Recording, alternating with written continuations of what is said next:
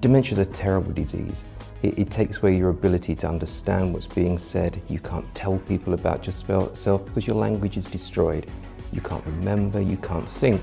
So if you're diagnosed late, you can't contribute and say, this is what I want, these are the treatments I must have, and these are the treatments I don't want. If you don't diagnose at all, and unfortunately that is what is happening for most people, people just drift to crisis. Their needs aren't known, they end up in hospitals, and as a result their care is very poor.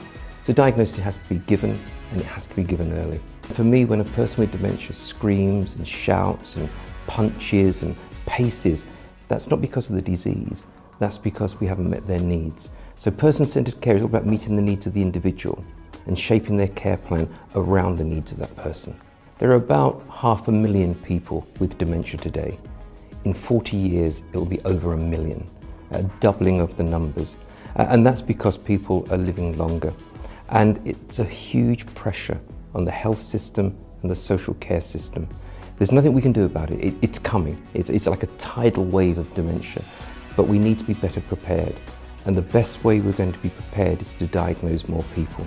If you diagnose them, then you can monitor their care, you prevent the crises, and whilst the numbers will be huge, we might try to keep the costs under control. So for me, if somebody says to me, what can we do in the future with this tidal wave of dementia, a doubling of the numbers, is get to know more people early through better diagnosis.